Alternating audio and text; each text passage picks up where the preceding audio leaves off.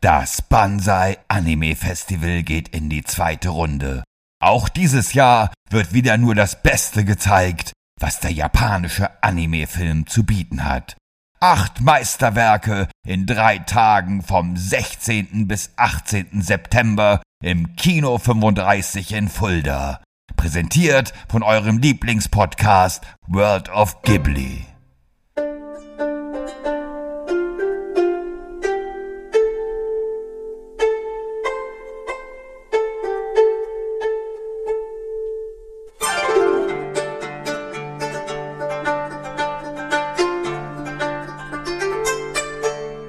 Hallo und herzlich willkommen zur mittlerweile schon achten Episode von World of Ghibli, dem Podcast über das Studio Ghibli, über all seine Filme, über all seine Werke. An meiner Seite, wie immer, niemand Geringeres als der Ghibli-Experte, der Musiker, der Fotograf, ja, der auch, ich hoffe sehr, äh, Experte der japanischen Mythologie, zumindest heute hoffe ich es mal, mehr als mehr denn je. An meiner Seite Thomas van der Scheck. Hallo Thomas. Konnichiwa, Shaggy Senpai. Das wollte ich hören. Mein Name ist Shaggy Schwarz, du hast mich gerade angesprochen. Diesen Podcast könnt ihr überall abonnieren, da wo es Podcasts gibt, da könnt ihr ihn auch hören, aber abonnieren wäre doch vielleicht noch mal eine Stufe besser. Ihr könnt ihn auch bewerten bei iTunes. Lasst da mal einen guten Kommentar da. Fünf Sterne Bewertung ist immer gut, hilft uns weiter. Ihr könnt uns folgen bei Facebook und bei Instagram. Auch da bitte liken, abonnieren und folgen und vielleicht auch mal unsere Beiträge teilen. Das würde uns sehr, sehr freuen. Habe ich recht, lieber Thomas? Ja, mich vor allem. Mehr als dich noch. Immer eine Messerspitze mehr. Das sagst du immer. Ich weiß nicht, ob das in allen Dingen so stimmt. Jedenfalls haben wir heute einen Film dabei, den ich sehr, sehr mag, ähm, der, wo ich aber auch verstehen kann, dass es etliche Leute gibt, die diesen Film nicht so mögen, vielleicht auch nicht so verstehen, was überhaupt jetzt auch gar kein Angriff sein soll. Wir reden heute über äh, Pom Poco und wie ihr wisst, liebe Hörer, wenn, bevor wir anfangen, so richtig über den Film zu reden, gibt es natürlich von unserem Lieblings-Thomas eine kleine Inhaltsangabe. Ja, aber ich muss erstmal dazu sagen, dass ich mich auch mit einreihe ne, zu den Menschen, die Pompoko zu Anfang gar nicht wirklich gut fanden. Ne? Ja. Und äh, das hat sich dann aber aufgrund einer eines bestimmten Kriteriums verändert. Da reden wir dann aber später drüber. Aber jetzt erstmal zur Zusammenfassung des Films, worum es jetzt da eigentlich so geht. Ne? Also Pom Poko, der Film, spielt in den Tama-Hügeln in der Nähe von Tokio und versetzt uns in die Zeit der späten 60er Jahre. Nach dem verlorenen Krieg gab es in Japan ein starkes Wirtschaftswachstum und die Menschen zogen zunehmend vom Land in die Städte, wodurch diese extrem stark anwuchsen. Um dem Herr zu werden, mussten Wohnungsbauprojekte in großem Umfang betrieben werden, so auch in den besagten Tama-Hügeln, in denen zwei Gruppen von Marderhunden leben, denen durch diese Bauvorhaben zunehmend der Lebensraum genommen wird. Aufgrund von Nahrungsknappheit beschließen beide Rudel sich, statt sich wegen Nahrung und Lebensraum zu bekämpfen, zusammenzuschließen und gemeinsam gegen die Menschen vorzugehen. Ihre Fähigkeit, sich in alles und jeden verwandeln zu können, nutzen sie zuerst, um auf spielerische und dann immer aggressivere Art die Menschen in ihrem Vorhaben zu stoppen, was aber nicht gelingt.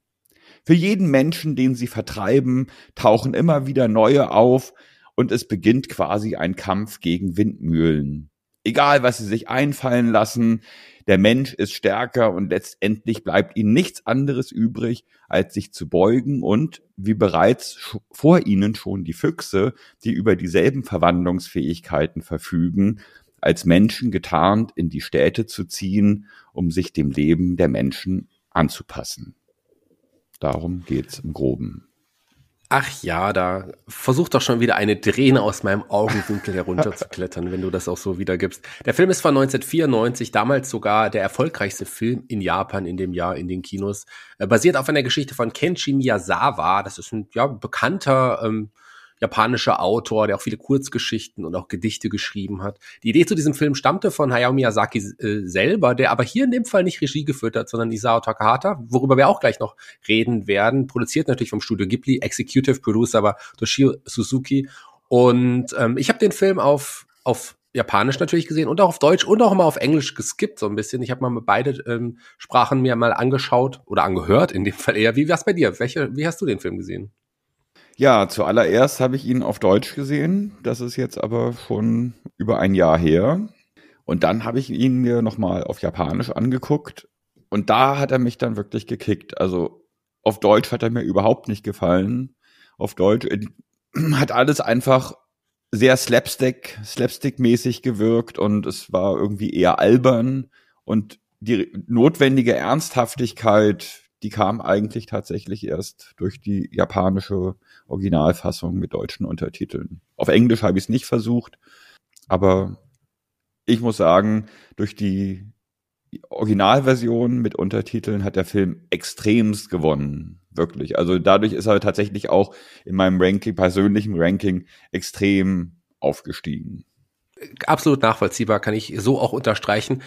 Ich äh, muss sagen, die deutsche Version gefällt mir tatsächlich noch mal um Längen besser als die englische Version. Die äh, ist äh, war wirklich auch schwer zu schauen. Da habe ich dann auch ein paar Mal dann wirklich lieber ins Deutsche zurück. Im Deutschen haben wir so bekannte Synchronsprecher wie Walter von Hauf zum Beispiel dabei, der da auch der hier den Erzähler ähm, auch, auch spricht. Den kennt man unter anderem auch als Erzähler in diesen Michael Moore-Dokumentationen wie Bowling for Columbine und so weiter und so fort. Aber vor allem auch ich als Pixar-Fan, als, als Buzz Lightyear in den Toy Story-Filmen unter anderem. Und auch äh, als Synchronsprecher dabei übrigens Norbert Castell, die, der mittlerweile auch von uns gegangen ist, der natürlich bekannt ist als oder am allermeisten bekannt durch die Stimme von Homer Simpson. Ähm, das, das muss man dazu, das muss man auch dazu sagen. Im, im englischen Original, also im englischen Original sage ich schon, im englischen, in der englischen Synchronfassung spricht unter anderem Jonathan Taylor Thomas, den man vielleicht auch kennt als einen der Kids bei Hör mal, wer da hämmert. Äh, ansonsten hat der nach einem kurzen Anfang keine große Karriere mehr in Amerika gehabt. Aber J.K. Simmons, einer meiner Lieblingscharakterdarsteller,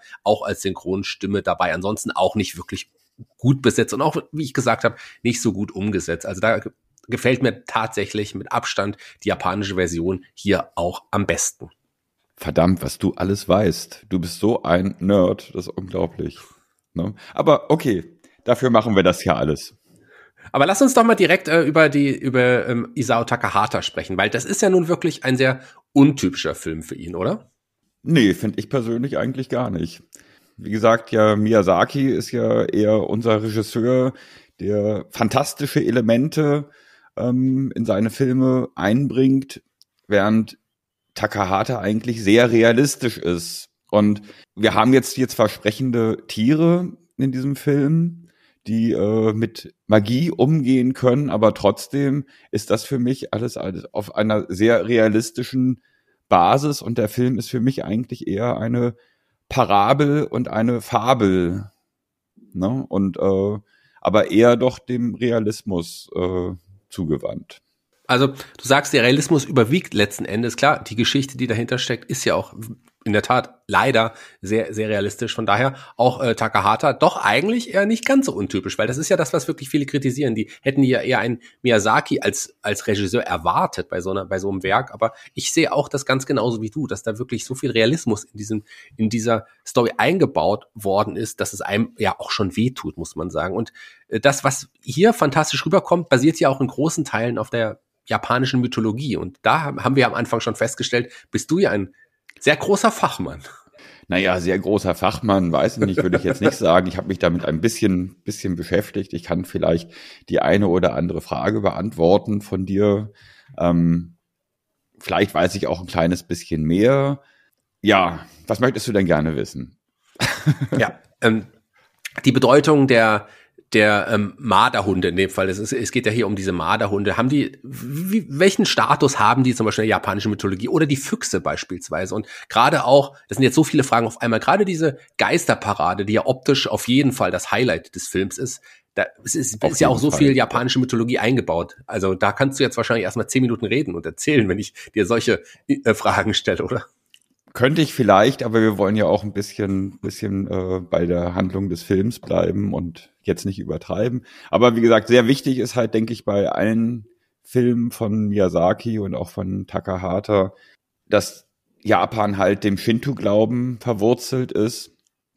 Und das ist halt eher ein, ein, ein Naturglauben, dass man sich als Mensch eher versucht, mit der Natur sehr verbunden zu fühlen, dass ähm, äh, man der Natur mit Respekt begegnen sollte. Und das ist zum Beispiel jetzt gerade bei Pompoko ja nicht der Fall. Die Menschen verhalten sich überhaupt nicht respektvoll ähm, der Natur gegenüber. Und dass jetzt die Städte so riesengroß anwachsen, das sehen halt die Japaner tatsächlich als Glück an.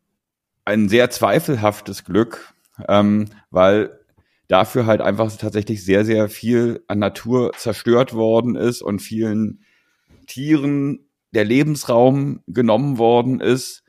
Und letztendlich, aber das sagt ja auch der Film, ähm, gegen Ende wird das ja nochmal aufgezeigt. Da kommen, hoffe ich, werden wir nochmal ein bisschen näher drauf eingehen. Es wird aufgezeigt, was die Menschen eigentlich selber tatsächlich alles verloren haben mhm. durch diese ganzen Bauvorhaben. Und äh, dass es eigentlich mit Glück nichts zu tun hat, die ganze Geschichte.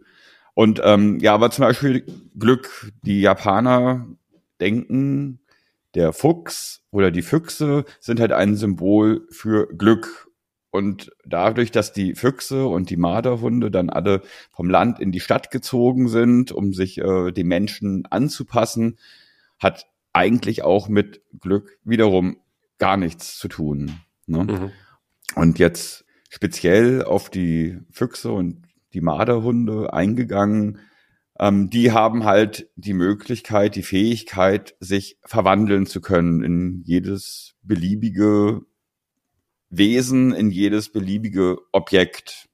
Und während die Füchse zum Beispiel eher so als schlau und bisschen hinterlistig angesehen werden, sind die Marderhunde eher entspannt, bisschen relaxed, lazy irgendwie und haben eigentlich, wollen eigentlich mehr Spaß haben im Leben irgendwie und, und sind gar nicht so zielorientiert wie die Füchse. Und deswegen jetzt zum Beispiel, wo die ähm, Marderhunde versuchen, gegen äh, die Menschen zu kämpfen, ist es auch sehr schwer für die, sich zu organisieren ne? äh, und, und gemeinsam an einem Strang zu ziehen und wirklich auch am Ball zu bleiben, um ihr Territorium zu verteidigen. Deswegen spalten sich äh, die Marderhunde ja auch nachher in, in zwei Gruppen. Die einen, die wirklich sehr die kriegerischen, ja, die genau, die, genau, ja. die irgendwie sehr kriegerisch, die sehr rebellisch sind, die äh, versuchen auch Gewalt anzuwenden und die anderen, die versuchen eher einen entspannteren, einen friedvolleren Weg zu gehen. Erinnert mich auch ein bisschen, ich meine, der Film spielt ja auch in Ende der 60er Jahre, es erinnert mich auch so ein bisschen an die äh, an die Hippie-Bewegung, ähm, an den Kampf gegen das Establishment.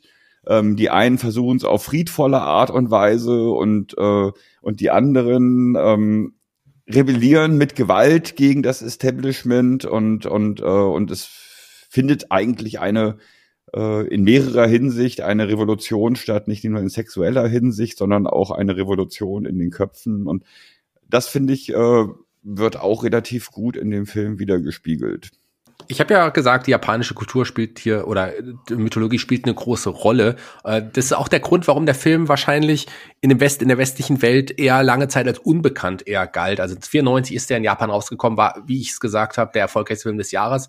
In den USA ist der erst im Jahr 2005 erschienen und äh, in, im Rest Europa erst im Jahr 2007. Ich habe gerade auch noch die diesen Geister diesen Geisterzug angesprochen, der ja auch eine wie ich es gesagt habe, die wahrscheinlich optisch das Highlight auch des Films war. Kannst du auch ein bisschen was dazu sagen? Weil das sind ja auch Kreaturen oder Geschöpfe aus der Mythologie größtenteils. Die Wesen, die in diesem Geisterzug zu sehen sind, sind vor allem Yokais. Das sind äh, Geister, die in der Lage sind, sich äh, verwandeln zu können. Und da hat äh, Takahata wirklich aus dem Vollen geschöpft und hat versucht quasi fast jedes mythologische Wesen, so habe ich jedenfalls das Gefühl, fast jedes mythologische Wesen in diesem Geisterzug einzubauen. Und äh, zum Beispiel viele Wesen und Gestalten, die wir dann später auch bei äh, Miyazaki Spirited Away, Chihiros Reise ins Zauberland äh, sehen, finden wir quasi in diesem Geisterzug wieder. Ja, da werden wir sicherlich auch noch mal auf die Wesen auch noch mal zu sprechen kommen. Äh, das war auf optisch, äh, also wirklich dieser Moment war wirklich wirklich groß. Für mich eines der größten Highlights in der gesamten Ghibli-Zeit. Dieser Zug war hat, hat mich mitgerissen. Kann ich ja jetzt schon mal kann ich jetzt schon mal vorwegnehmen. Obwohl man natürlich auch die ganze Zeit immer diese diese Träne im Auge noch irgendwie hatte. Generell ist äh, wechselt dieser Film ja auch sehr viel von so in einer Art Dokumentarstil, will ich jetzt mal sagen, weil der auch dieser Erzähler ist, in so Zeitsprüngen, ähm, die, die, die immer auch mal stattfinden, aber wechselt auch von der Grundstimmung manchmal von so wirklich lustigen Szenen zu wirklich tief traurigen Szenen. Szenen. Und äh, das ist wirklich für im Vergleich jetzt zu ähnlich thematischen Filmen, ich weiß nicht, ob du die gesehen hast, Watership Down zum Beispiel ist ja ein Klassiker, der so ein ähnliches Thema hat, der ist ja wirklich nur traurig. Ähm, oder auch diese, das Watership Down ist, ist diese Engl englische ähm, englische Film mit den Tieren, die auch dann ihre, ihre Umwelt verlieren. Ende der 80er ist, glaube ich, jetzt auch nochmal neu verfilmt worden. Oder diese Serie, ähm, als die Tiere den Wald verließen, in Europa produziert, die, ich glaube, in, äh, in den 90ern lief. Auch die ist ja wirklich tief traurig. Hier gibt's zwischendrin aber so erhellende, ja auch fast optimistische Momente, oder? Ja, das ist mir äh, auch aufgefallen, wie diese ähm, ja, wie man quasi in ein Wechselbad der Gefühle gestoßen wird. Einerseits äh, wirklich sehr fröhliche, sehr optimistische Momente und dann wieder, äh, wo man alle Hoffnung fahren lassen möchte und man weiß gar nicht mehr irgendwie, hat das alles überhaupt noch einen Sinn? Sollen die noch weiter kämpfen? Aber sie finden, aber sie, wie gesagt, das Schöne ist halt, sie verlieren nie ihren Optimismus und selbst am Ende, als sie einsehen, dass sie verloren haben, sagen sie sich, okay, als letztes wir werden den Kampf aufgeben, aber als letztes, weil es Spaß macht, werden wir den Menschen einfach nochmal zeigen, was sie eigentlich mit den, durch, durch den Raubbau der Natur eigentlich tatsächlich verloren haben. Was für mich auch neben der, der, der Geisterzugszene eigentlich der schönste Moment des Films ist. Das stimmt, aber auch hier hatte ich, ähm, lass uns doch gleich direkt über das Ende reden, als dann die, die äh, Marderhunde, also die Tanukis, äh, haben wir schon mal Tanukis überhaupt gesagt? So, so, so Nein.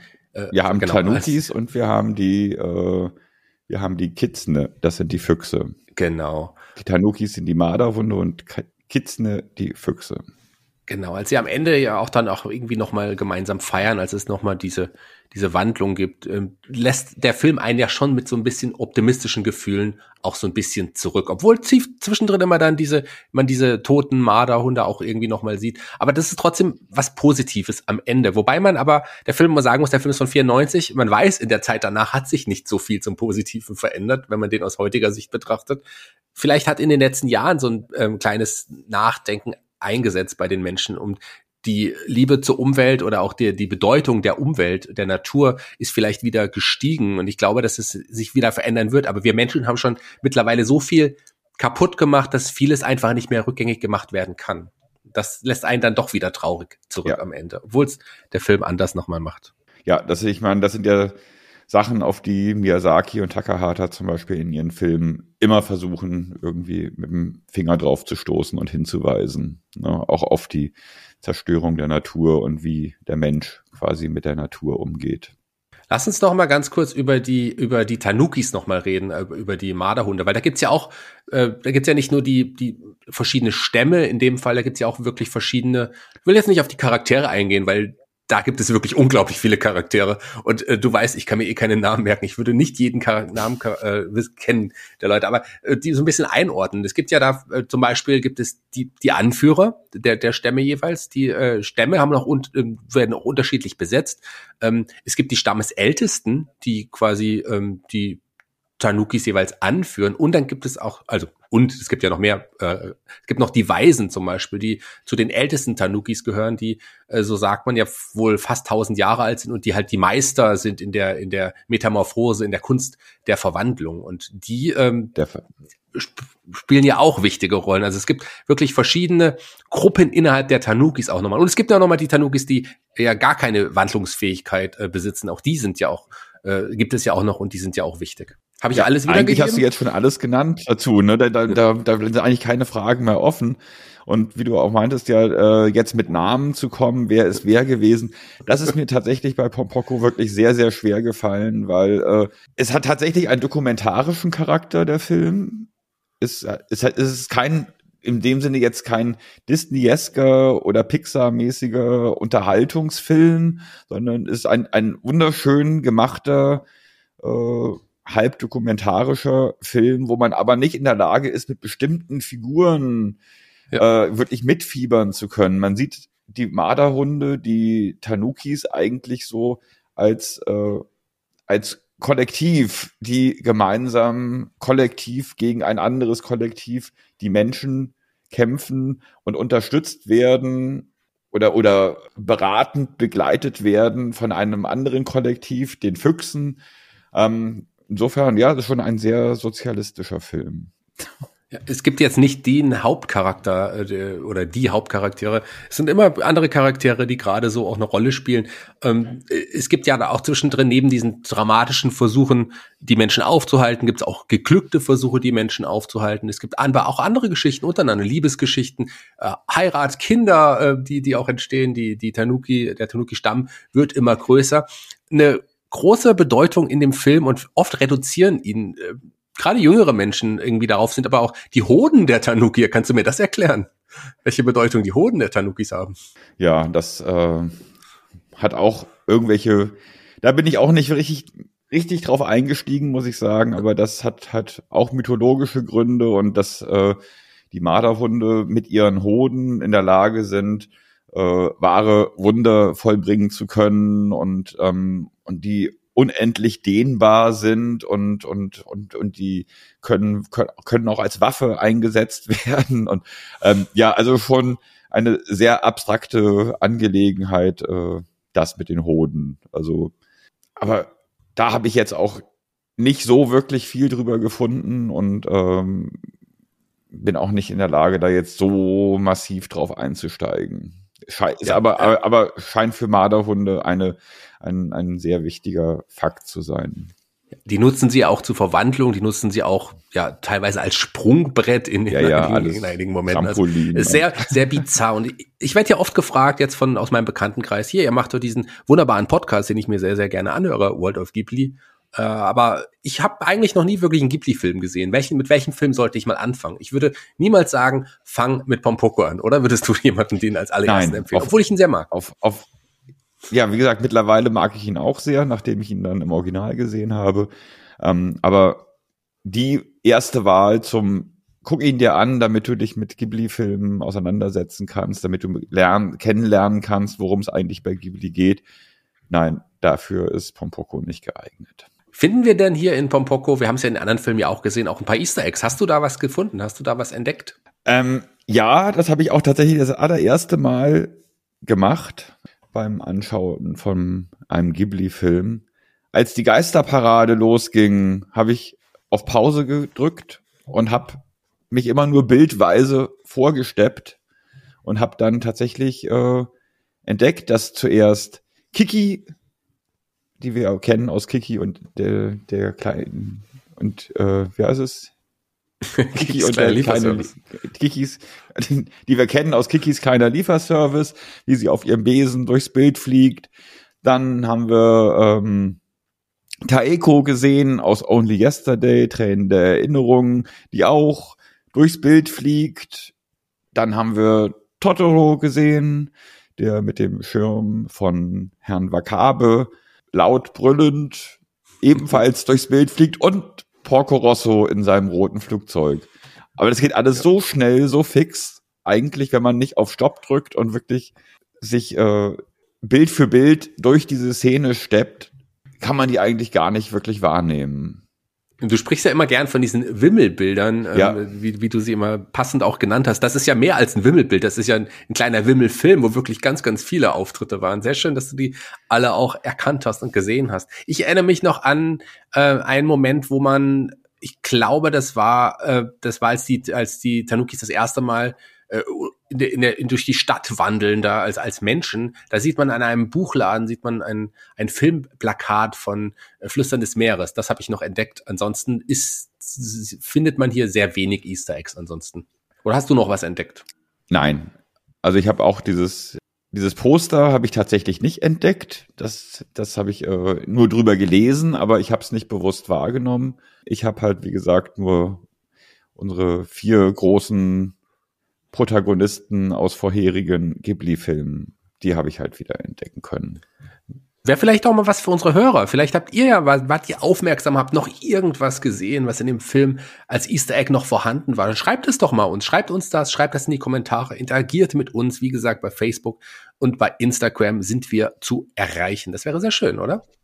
Ja, fände ich toll, wenn, wenn Leute sich auch noch mal oder unsere Zuhörer sich noch mal ergänzen zu unserem Podcast prinzipiell äußern würden, fände ich das sehr schön.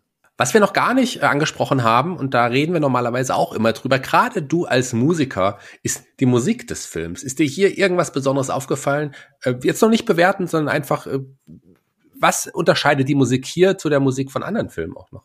Naja, erstmalig oder auch glaubt, es ist, äh, kommt auch ansonsten bei Ghibli-Filmen nicht weiter vor, ist das erste Mal die Musik nicht von einem von einem einzelnen Komponisten gemacht worden, sondern tatsächlich von einer Musikgruppe von einer Band namens Shang Shang Typhoon, die äh, in Japan relativ bekannt sind und Pop- und Rockmusik mit ethnischen Instrumenten und Klängen mischen. Und das, finde ich, ist in diesem Film auch ein wirkliches Highlight. Also die Musik ist, äh, selbst wenn sie nicht von Joe Hisaishi ist, ähm, wirklich wirklich gut und, und sehr, sehr stimmungsvoll. Shang Shang Typhoon. Das klingt auch wirklich wie so eine japanische J-Rock oder J-Pop-Band. Mein Podcast-Kollege Markus Holzer, mit dem ich ja den Giganten-Podcast auch mache, der ist ein großer J-Rock-Fan. Bist du auch, bist, magst du das auch? Also jetzt dadurch, dass du dich wirklich auch mehr mit Japan und, und seiner Kultur beschäftigst, bist du auch so ein bisschen zu so einem ähm, Japan-Musik-Fan geworden? Also auch was die, nicht nur die klassischen Sachen angeht, sondern auch moderne Rockmusik zum Beispiel? Ähm, geht so, muss ich sagen, weil ähm, die Japaner oder Japan hat großartige Musiker hervorgebracht, die man namentlich so als Einzelperson gar nicht kennt, nicht so wie ein Jimi Hendrix hier oder einen Stevie Ray Vaughan oder aber die Qualität, die musikalische Qualität dieser der Japaner ist kommt dem im Endeffekt äh, in nichts nach. Und was sie extrem gut können, ist kopieren, Musik zu machen im Stil von wie. ne? Und äh, oftmals ist halt relativ wenig eigenes. Also man kann irgendwie jetzt, ich wüsste jetzt nicht irgendeine japanische Band oder Interpreten, wo ich sagen würde, den höre ich und das ist irgendwie ganz klar irgendwie der oder die, so wie zum Beispiel, also sie haben keinen hohen Wiedererkennungswert, wie zum Beispiel hier bei uns äh, ein Paul McCartney oder wie auch immer, wo du immer erkennst, irgendwie, äh, wer. Das ist der ist und der das. Musiker, ja. Genau, und das, äh, das fällt mir halt leider bei den J-Rock und J-Pop-Geschichten, fällt mir das sehr schwer, ähm, ähnliches da zu finden. Aber wie gesagt, die Qualität der Musik ist unglaublich gut. Und wenn sie Popmusik machen oder wenn sie Pop-Punk machen oder wenn sie Metal machen, das ist dann immer wirklich auf aller, allerhöchsten Niveau. Hm. Und jetzt muss ich so sagen, ich, äh,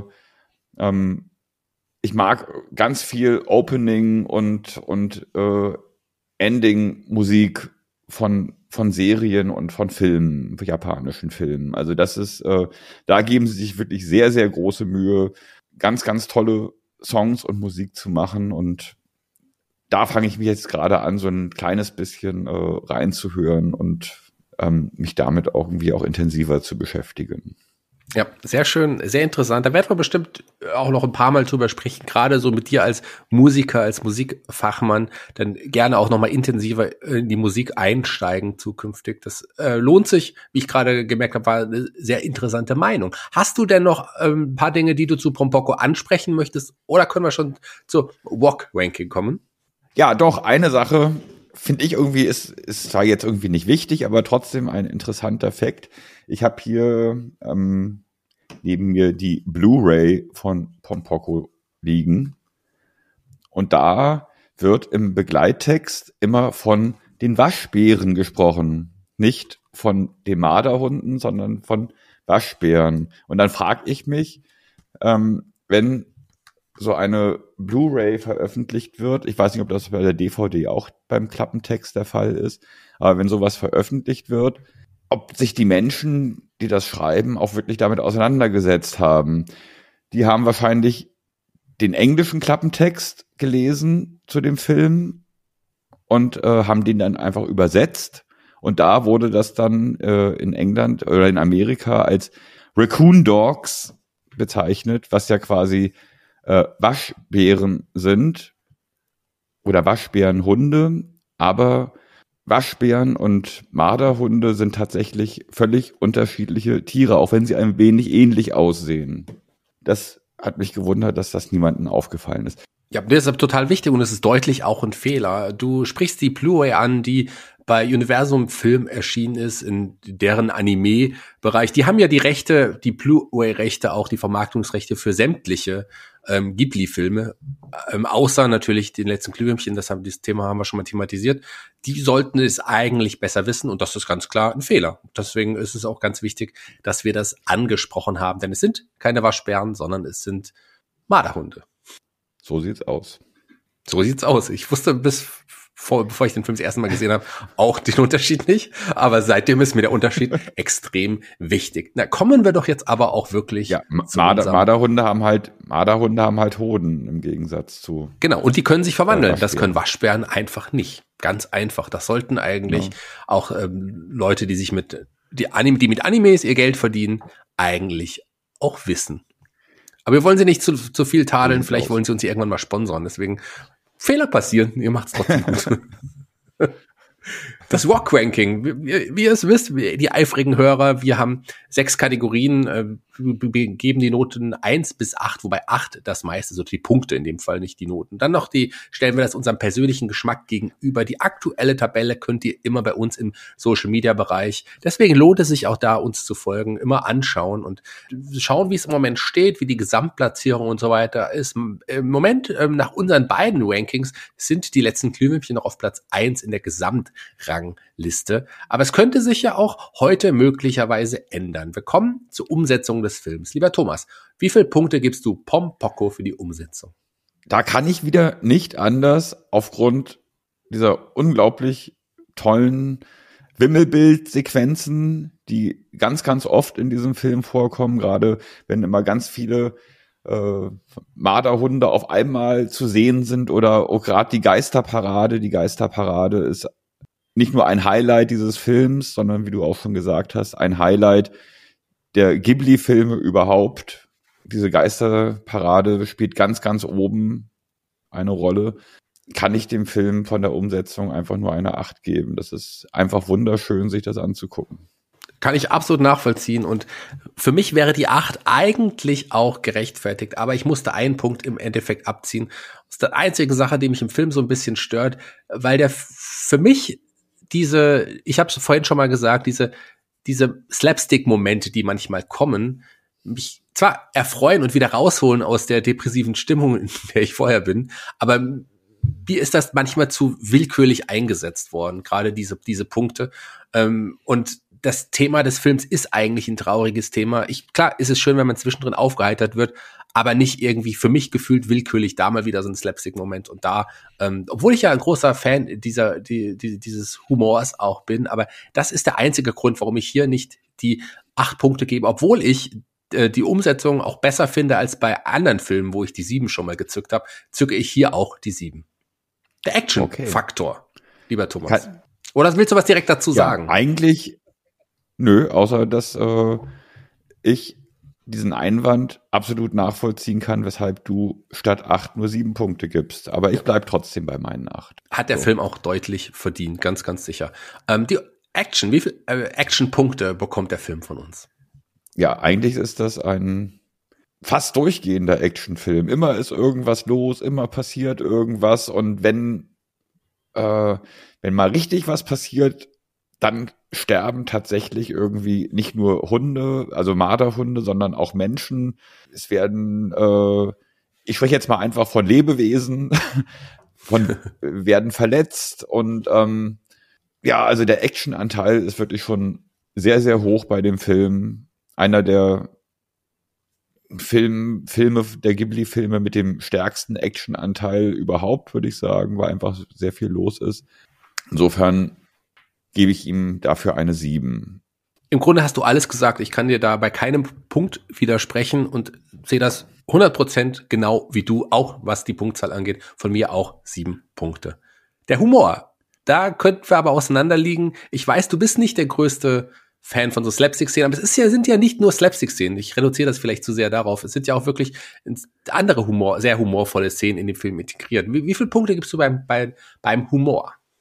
Ja, ich hatte ja erzählt, dass ähm, ich ihn zuerst auf Deutsch geguckt habe und da wirklich die Slapstick-Momente extrem überwogen haben. Ja. Und damals hätte ich dem Humorfaktor, weil es überhaupt nicht mein Humor ist, vielleicht allerhöchstens eine Eins oder eine Zwei gegeben. Dann habe ich ihn aber, wie gesagt, auf Japanisch mit deutschen Untertiteln geguckt und auf einmal war sämtliche waren sämtliche Slapstick-Momente für mich eigentlich raus. Auf einmal war es ein sehr guter, ein sehr den Film sehr unterstützender Humor und ähm, es war jetzt nichts, wo ich jetzt lauthals irgendwie lachen musste, aber ich habe mich was den Humor angeht, sehr gut unterhalten gefühlt. Und es war ein sehr angenehmer Humor und deswegen gebe ich von den Punkten her eine 6. Du hast es auch wieder hier schon vieles mir vorweggenommen. Ich kann diesen Film auch da durch diese, die ich ja auch schon kritisiert habe, lustigen Momente, aber deutlich angenehmer und häufiger schauen als zum Beispiel ein Film, der von der Thematik da in die ähnliche Richtung geht, wie zum Beispiel Watership Down, den ich ja auch schon mal angesprochen habe. Ähm, den kann ich mir eigentlich Grunde wie die letzten Glühwürmchen fast nie anschauen. Ich will den einfach nicht sehen. Ich werde mir den demnächst nochmal angucken. Ja, schau dir den mal an. Ich lange nicht mehr gesehen. Ja. Da gibt's auch äh, eine Neuverfilmung. Die ist auch gar nicht so schlecht, aber nichts im Vergleich zu dem Original aus. Ich glaube 78, 79 muss das Original, glaube ich, sein. Also ich mag hier den Humor. Ähm, ich mag auch den Humor in der deutschen Variante. Der ist da deutlich durch die Synchro Slapstick hafter noch, noch mehr als, als, als ohnehin schon. Trotz allem mag ich es insgesamt sehr und gebe hier auch sechs Punkte. Ähm, kommen wir zum nächsten Punkt und zwar zum Punkt Plot. Und da hatten wir sogar eine Hörerfrage, lieber Thomas. Äh, der hat uns gefragt, was ist denn genau die, der Unterschied zwischen Plot und Umsetzung? Und ich glaube, das kannst du ganz gut erklären, oder? Ja, das habe ich auch gelesen, dass das ein Hörer gerne wissen wollte. Ja, Umsetzung und Plot für mich persönlich ist, der Plot ist die Geschichte, die erzählt wird und die Umsetzung ist für mich, ich sehe das eher als die künstlerische Umsetzung. Wie ist der Film gezeichnet? Wie, äh, wie individuell ist äh, der von seiner von seiner künstlerischen Umsetzung. Also insofern äh, kann ich das ganz klar unterscheiden. Umsetzung und Plot. Plot ist halt die Geschichte. Ganz genau. So haben wir es auch gemeint. Und dann bin ich gespannt, wie viele Punkte du der Geschichte des Films gibst. Ja, die Geschichte ist ja an und für sich relativ ernsthaft. Wir haben dann aber die Marderhunde, die das alles nicht so richtig ernsthaft sehen können, die das alles versuchen eher spielerisch zu sehen und nicht wirklich so am Ball bleiben und immer mal mal wieder abdriften von ihren Plänen und was ich übrigens da auch sagen muss, da ist ja ein Punkt, den haben wir gerade noch gar nicht angesprochen gehabt. Es gab ja den Moment, wo eine der Anführerinnen der Marderhunde gesagt hat, wir dürfen uns nicht mehr vermehren. Wir haben irgendwie keinen Lebensraum, wir haben zu wenig Lebensraum, der wird immer weniger. Ähm, wir dürfen nicht mehr werden, ansonsten können wir uns nicht mehr ernähren. Ein ganz, ganz wichtiger Punkt, finde ich, äh, weil der einfach auch das allergrößte Problem der Menschheit an sich anspricht, die Überbevölkerung. Ne? Und äh, dass wir eigentlich nicht genug Ressourcen haben, um die Menschen, die jetzt bereits auf der Welt leben, äh, alle gut ernähren zu können. Und das wird in den nächsten Jahren, egal ob wir jetzt was ändern wollen oder nicht, ob wir das hinkriegen, ob wir ähm, die Umweltprobleme in den Griff bekommen, das wird sich tatsächlich in den nächsten Jahren nochmal massivst verschlimmern. Ne? Und das kann man ja auch absehen. Ich meine, wir haben jetzt, ich glaube, acht Millionen Menschen oder sieben? Acht. Milliarden wahrscheinlich. Ja, und vor 20 Jahren hatten wir noch vier bis fünf Milliarden Menschen. Jetzt sind wir mittlerweile bei acht Milliarden Menschen. Also ist absehbar, dass wir quasi in zehn Jahren vielleicht schon bei zehn Milliarden liegen werden und die Ressourcen sind jetzt schon nicht mehr ausreichend vorhanden. Also das fand ich halt auch gut, dass das in dem Film angesprochen worden ist. Und dass die Marderhunde es auch, aber auch nur ein Jahr lang geschafft haben, sich ein bisschen zurückzuhalten und dann haben sie wieder Nachwuchs gezeugt, wie, wie es ihnen gerade irgendwie in den Sinn kam und ähm, haben damit im Endeffekt auch ein Stück weit ihr eigenes, äh, ja, ihr eigenes Schicksal mit beeinflusst und unterschrieben. Ähm, ja, gut, aber wir waren jetzt eigentlich beim, beim, beim Plot. Es wurde einfach, fand ich persönlich, ein bisschen zu viel angesprochen in dem Film. Und es hat auch schon fast irgendwie mehr einen dokumentarischen Charakter gehabt. Und man konnte mit den, mit den einzelnen, äh, es gab keine einzelnen Charaktere, mit denen man irgendwie mitfiebern konnte, sondern, wie gesagt, es gab halt eher Kollektive. Und insofern ich hätte gerne mehr Punkte gegeben, ich hätte gerne eine 7 gegeben, aber ich gebe aufgrund dessen dem Film leider nur eine 6. Sechs Punkte von deiner Seite. Und damit ihr noch was lernt, liebe Hörer, nicht nur über das Studio Ghibli und über die japanische Kultur und über uns beide, habe ich noch mal ganz kurz nachgeschlagen. Es gibt aktuell 7,6 Milliarden Menschen auf der Welt und laut der aktuellsten Hochrechnung werden wir wohl so im Jahr 2055 ähm, die 10 Milliarden knacken, äh, circa. Wobei äh, man vor ein paar Jahren noch äh, erst bei ja zwei, bei 2100 ja war, äh, war, um die 10 Milliarden zu knacken. Das heißt, wir werden die 10 Milliarden vielleicht dann doch früher knacken bei unserem Wachstum. Also wieder mal was gelernt zwischendrin. Auch doch mal schön, oder? Also ich glaube, wir werden die 10 Milliarden früher knacken. Wesentlich früher.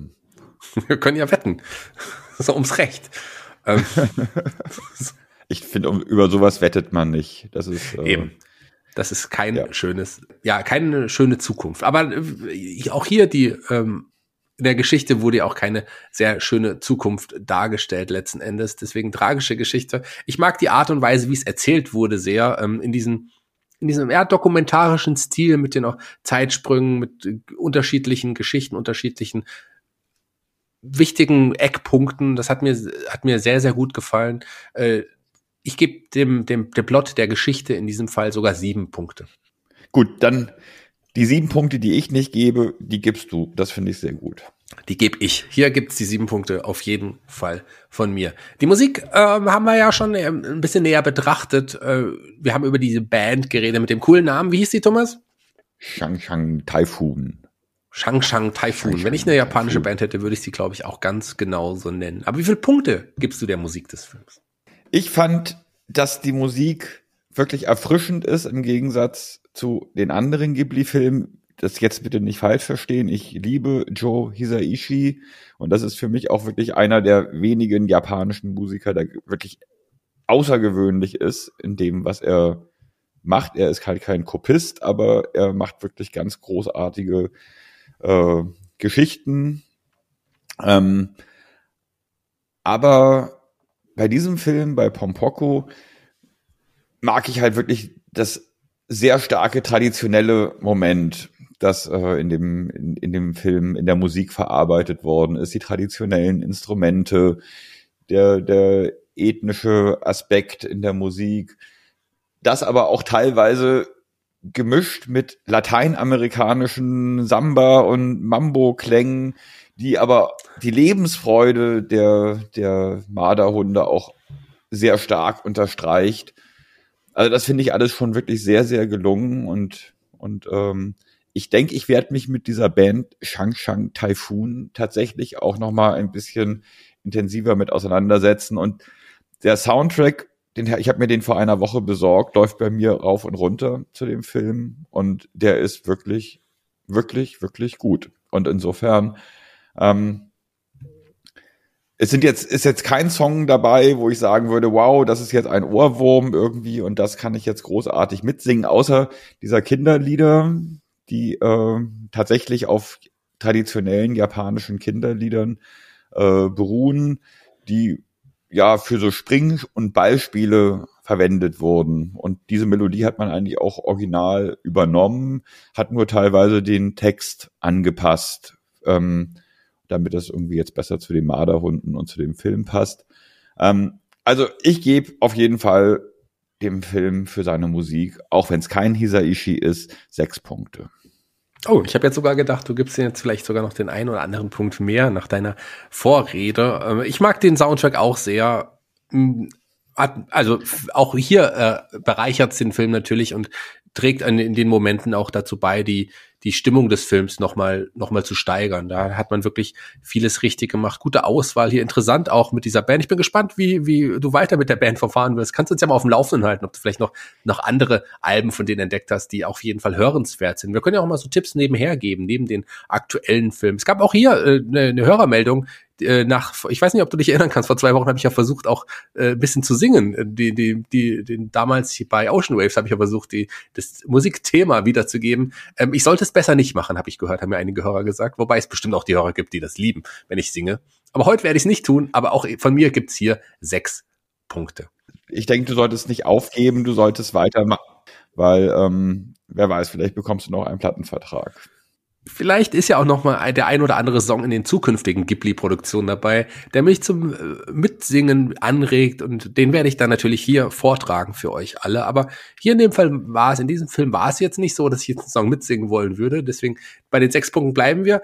Und ich will ja jetzt auch nicht, dass der Heulsusen-Faktor bei einigen Hörern jetzt steigen würde, wenn ich jetzt anfangen würde zu singen. Aber wo wir gerade beim Heulsusen-Faktor sind, lieber, lieber, lieber Thomas, wie hast du geweint? Wie viele Punkte ja. hast du hier oder wie viele Tränen hast du vergossen? Ganz kurz, Thomas, für die Hörer, die sich fragen, wie wir den Heulsusen-Faktor, die Punktzahl immer vergeben. Wir haben immer so einen kleinen Messbecher, da sammeln wir unsere Tränen und, und äh, da sind so Striche an der Seite, die entscheiden dann auch immer den Heulsusen-Faktor. Habe ich recht? Ganz genau so machen wir das. Ganz genau so machen wir das. Es gab viele Momente, wo ich dachte oder anfing, äh, zu merken, irgendwie, oh, das kann jetzt traurig werden. Aber dann äh, kam immer wieder diese großartigen, optimistischen Momente, wo dann, ähm, die dann auch wieder sehr humorvoll gewesen sind. Und man hatte gar nicht so richtig die Gelegenheit, sich in so richtige traurige Momente, äh, auf so traurige Momente einzulassen. So ging es mir jedenfalls. Und eigentlich erst tatsächlich so gegen Schluss als die Marderhunde schon aufgegeben haben und gesagt haben, so, weil Spaß macht, wir werden äh, die Menschen jetzt einfach nochmal durch eine letzte Verwandlung vorführen, was sie eigentlich verloren haben durch ihren Raubbau an der Natur. Das war der Moment, der für mich irgendwie den höchsten Heulsusen-Faktor hatte und wo es dann auch äh, das neben mir liegende Taschentuch ein wenig feucht geworden ist. Ähm, insofern kann man jetzt nicht, finde ich jetzt irgendwie mit, mit den Glühwürmchen vergleichen äh, oder mit Tränen der Erinnerung, was mich äh, wirklich noch ein bisschen mehr gepackt hat. Aber immerhin eine 6. Und das finde ich ist schon für einen Heulsusen-Faktor recht immens. Das ist auf jeden Fall schon für, für deine Verhältnisse eine hohe Zahl auf, hier beim Heulsusen-Faktor.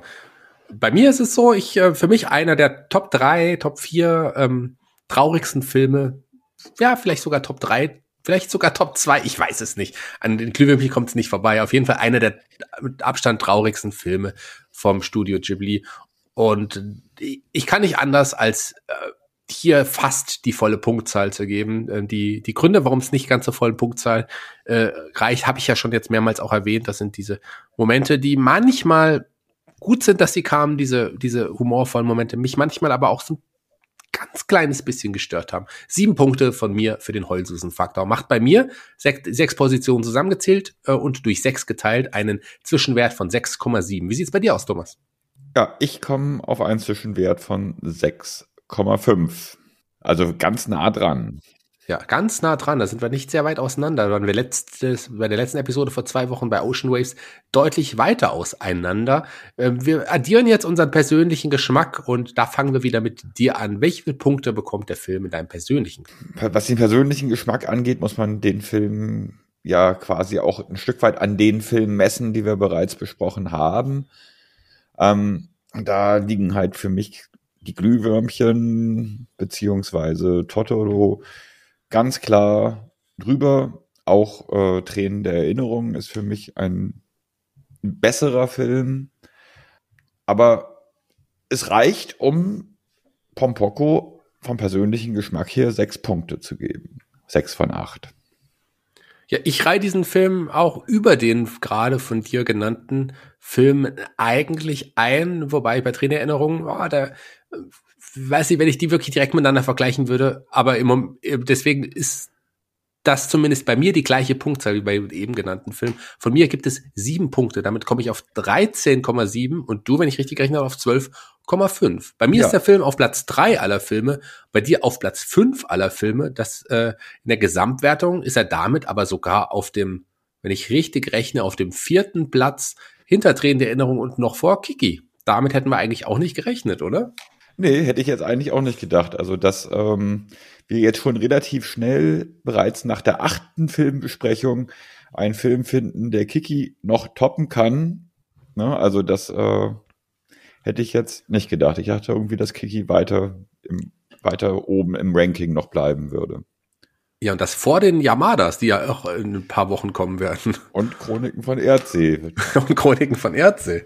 Äh, bin gespannt, vielleicht äh, werden wir die doch viel besser bewerten, als wir jetzt letzten Endes denken. Das war's für heute. Das Walk Ranking könnt ihr euch, wie gesagt, bei Facebook, bei Instagram anschauen. Folgt uns da, wenn es noch nicht tut. Abonniert unseren Podcast überall da, wo es Podcasts gibt. Bewertet ihn bei iTunes. Über, auch bei Google Podcast könnt ihr hier eine gute Bewertung hinterlassen. Also das hilft uns auch bei anderen nochmal aufmerksam zu werden, äh, von anderen aufmerksam, nee, das hilft uns, dass andere auf uns aufmerksam werden. So sagt man das. So habe ich es auch richtig gesagt. Und ähm, empfehlt diesen Podcast weiter, wenn ihr, wenn ihr durch unseren Podcast auch Fan von Stück Ghibli geworden seid. Wenn ihr es vorher schon wart, dann ist der Podcast auf jeden Fall was für euch. Lieber Thomas, wir kommen zum Ende. Hat wieder sehr, sehr viel Spaß gemacht. Und in zwei Wochen sprechen wir über einen anderen äh, Ghibli-Film, der ja vielleicht uns überredet hatte, ähm, zumindest die Stimme in uns hat uns überredet, diesen Podcast zu machen, denn ich rede von dem Film namens Die Stimme des Herzens, Whisper of the Heart. Und meine Stimme des Herzens hat mir gesagt, das Studio Ghibli ist fantastisch, der Thomas ist ein ganz toller Mensch, mit dem zusammen musst du diesen Podcast machen. Und ich hoffe, ihr alle, liebe Hörer, seht das ganz genauso und schaltet in zwei Wochen wieder ein, wenn es heißt World of Ghibli. Mein Name ist Shaggy Schwarz. An meiner Seite war Thomas van der Scheck, dem die letzten Worte des heutigen Podcasts gehören. Und ich kann einfach nur wie immer sagen, Domo Arigato. Sayonara.